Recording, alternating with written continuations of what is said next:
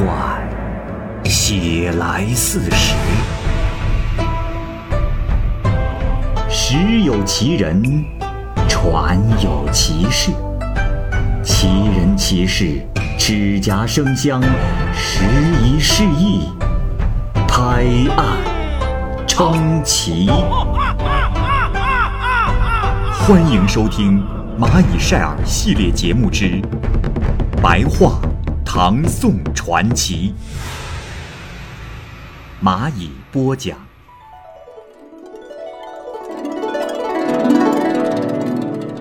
李参军，唐朝兖州的李参军接到任务就去就职，中途经过新郑，在旅店里住宿啊。遇到了一位老人，正在读《汉书》。李参军于是就和老人交谈了起来。在谈到自己的婚事时，老人问他与哪家的女子结成了姻亲。李参军说自己还没有结婚呢。老人问：“哦，呃，您是有名望人家的儿子，应当选好联姻门第。”呃，如今听说陶真义是您去任职的那个州的都督。呃，假如他要强迫你娶他的女儿为妻，大人又该怎么推辞掉这门婚事啊？桃李两家结亲，人们一定会吃惊不小。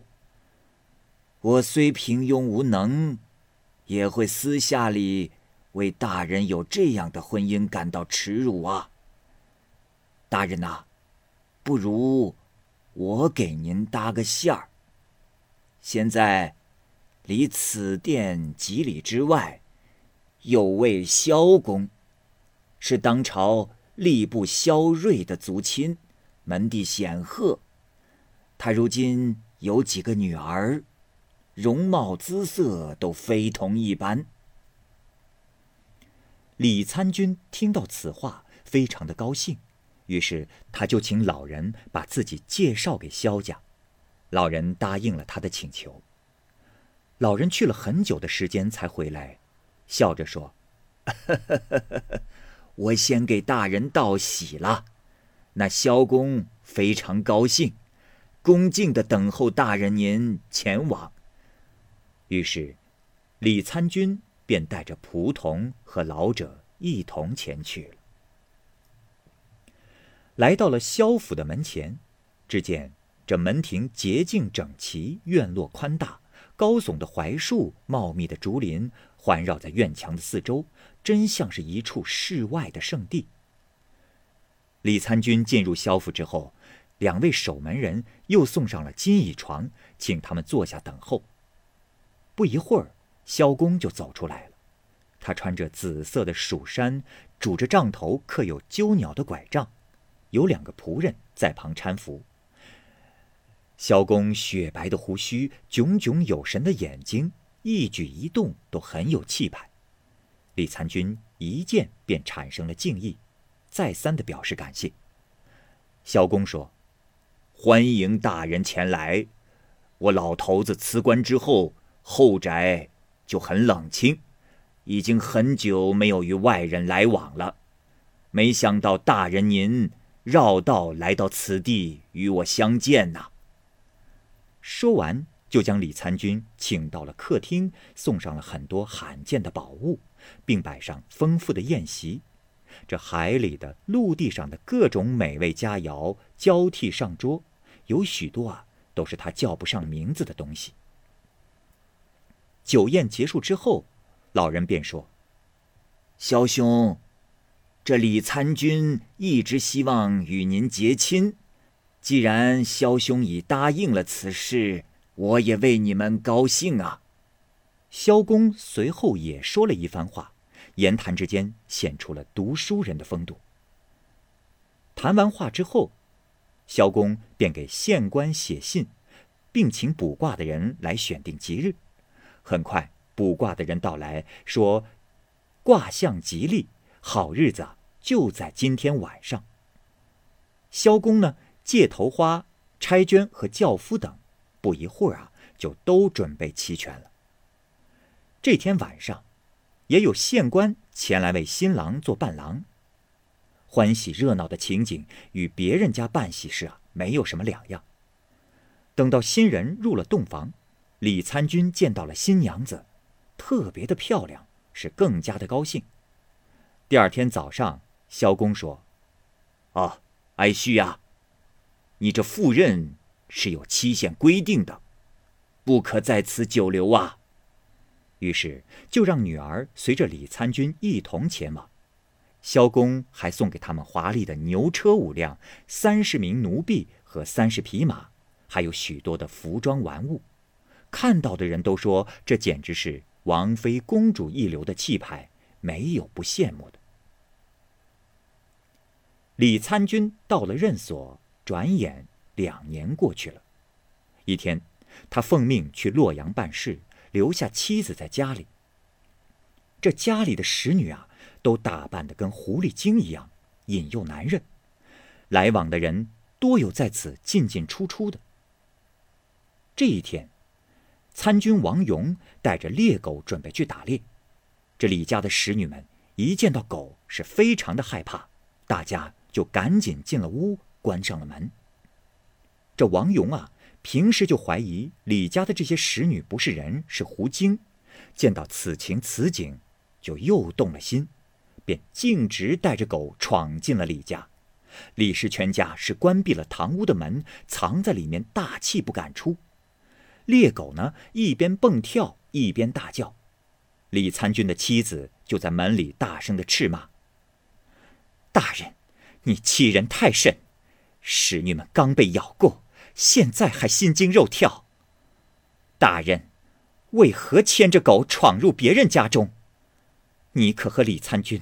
同衙为官，本是同僚，难道大人不知此处是李参军的私宅吗？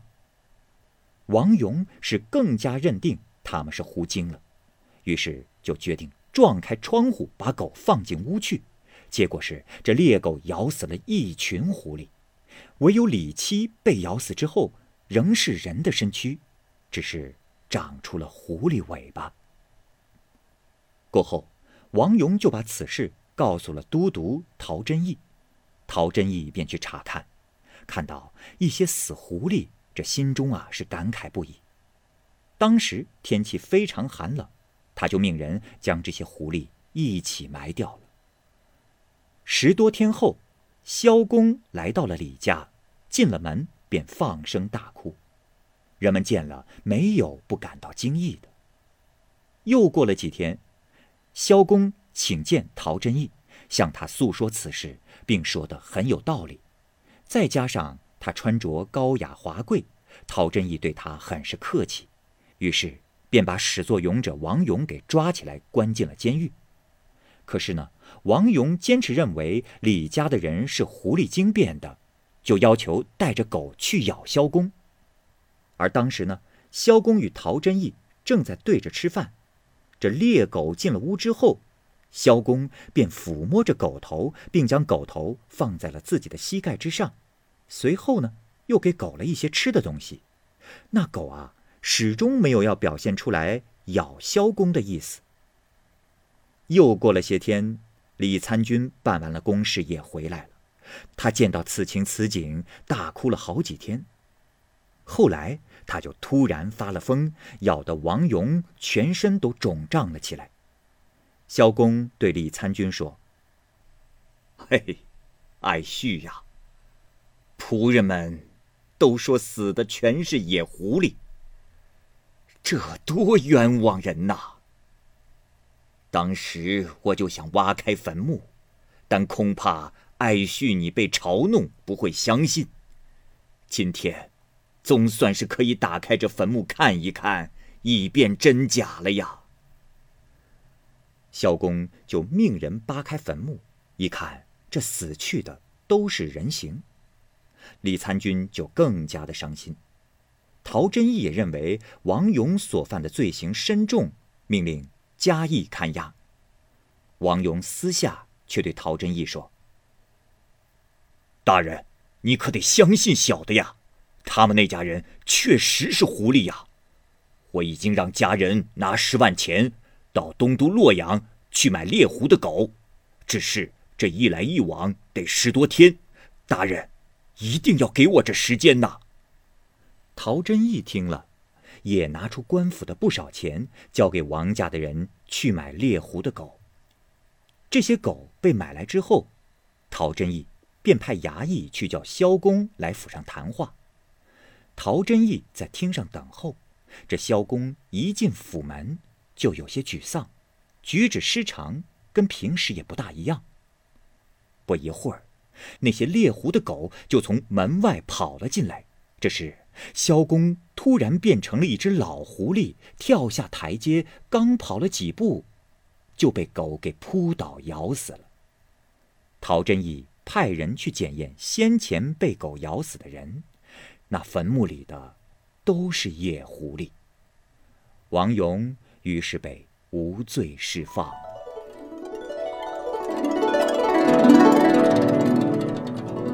赵州参军妻。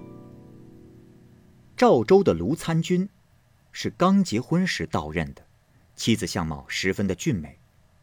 过了几年之后，卢参军谢职，又回到了京都长安。这一年的五月五日。卢参军的妻子要到市场上去买些有助于老人长寿的食物献给公婆。这车子刚到门前，卢七就突然剧烈心痛，大约过了一顿饭的功夫，便死去了。卢生大哭一阵子之后，要求去见精通法术的正见大夫明崇岩。敲门声很急，明崇岩吃惊地说：“哦。”今天乃是端午佳节，敲门声甚是急促，肯定是有人家中有事啊！快去开门。于是急忙从内室出来。卢生向他施礼行拜之后，将妻子暴病而亡的事情说了一遍。明崇言说：“哦，此事定是泰山三郎干的。”于是就写了三道符。交给了卢生，说：“把此符拿好，呃，回到家之后，赶快烧第一道符。如果你的妻子还没醒过来，便烧第二道；假如仍没有动静，那就再烧第三道符。这样，如果是意外的不正常死亡，你妻子就一定会活过来；若还不能活过来，那就是真的死了呀。”卢生回到家后，按照明崇言所说，连续的烧了三道符纸，他的妻子真的就活了过来，不一会儿呢，就能说话了。卢生的妻子啊，就把事情的始末说了一遍。原来，他被一辆车拉到了泰山顶上，那里啊建有宫室，看到了一位少年，说名叫三郎。三郎命十余位婢女将他推进了一间房子，并侍候他梳妆打扮。三郎在堂前与另一位少年玩双陆，双陆呢是一种棋博弈的棋局，决定等候梳妆完毕之后要举行宴会。侍婢们让卢生的妻子快些梳妆，可是卢生的妻子因为眷恋丈夫还在流泪。不久就听见有人敲门说。大人开门啊！我是上吏先府的公曹，呃，刚才接受了都使的吩咐，另问三郎为什么要劫掠卢家妇人，应该马上送还。这时三郎生气地说：“你家主人管得到宽，我劫掠他人妻子，管他什么事？”便呵斥着公曹，赶他走开。就这样来来回回的好几次。并且说的话也是非常的难听。又过了一会儿，就听见有人又在敲门，说：“开门，开门啊！大人，先府的执夫使到了，督使另带卢家妇人回去。”这时，陪三郎玩双陆的人也劝他，可是三郎仍然不听。那人说：“哎呀，三郎啊，万不可再使性子啊！你这样下去，不仅害了自己，还将连累于我呀！这三郎仍然不听劝告，随后便有一股疾风从崖顶的黑云吹了下来。两位执符使者道：“太医执符，现在到了。”这里注解一下，太医执符就是指最高等级的符。三郎听到如此说，是有些害怕。这时，疾风将山顶的宫室卷到了空中，有百余丈高，然后再放下来，房屋就摔向了地面。屋中所有的人和物件都摔得粉身碎骨，只有卢生的妻子安然无恙。三位使者就一同将其送回了家中。来到堂上，看见自己的身体还躺卧在床上，心中非常悲伤愤恨。后来，他被使者就推入了自己的身躯，就又活了过来。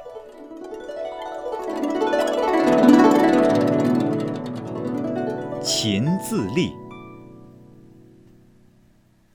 漳州人秦自立。在天宝末年从军当兵，随着军队到安南去，接着又去攻打吐蕃，十年没有回家。秦自立的妻子林氏啊，被父母逼迫改嫁，将嫁到同县姓陈的家里去。结婚之夜，这秦自立赶回到了家中，秦自立的父母把秦自立妻子改嫁的始末说了一遍。秦自立听了之后是非常的愤怒。妻子的家离自己的家有十几里路。当年秦自立攻破吐蕃之时，得到了一把利剑。这天晚上啊，他就带着这把剑去到了妻子家，打算啊去见林氏，问个明白。这秦自立刚走了八九里路，就遇到了大雨天，天色昏暗，进退两难。忽然又是电闪雷鸣，他看到了道路的左边有一棵大树，这树旁呢有一个洞，秦自立就想到洞中避雨，没想到这洞中有三只老虎崽儿，秦自立只好把三只虎崽给杀了。过了一段时间，老虎啊叼着一个东西送到了洞中，转身又走了。秦自立这时听到啊。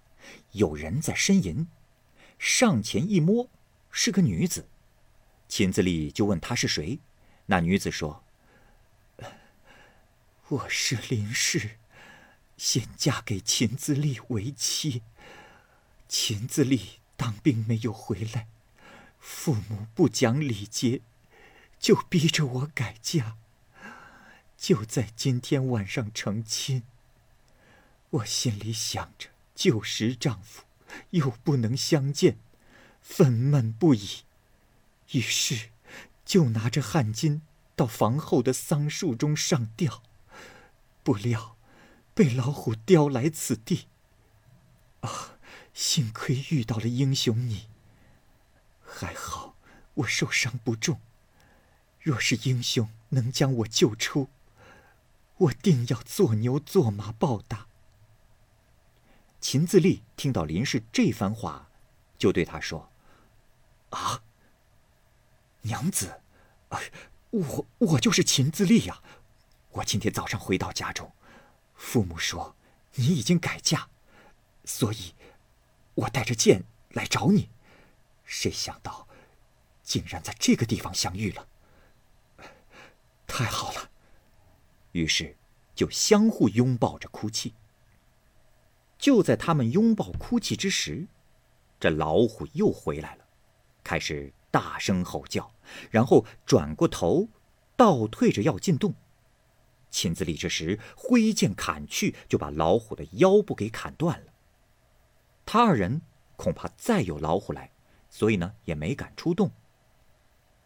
没想到，到了半夜，月亮升起来之时，果然又来了一只老虎。这只老虎看见了同伴死去，就吼叫更加的厉害。于是呢，又转过身子想倒退着进洞。秦自立剑一出鞘，又将雌虎拦腰斩断。后来，秦自立就背着妻子回到了家中，至今安然无恙。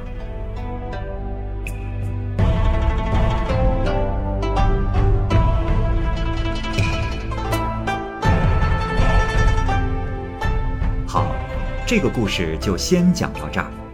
欢迎您继续关注《蚂蚁晒尔》系列故事《白话唐宋传奇》。感谢您的收听，我是蚂蚁。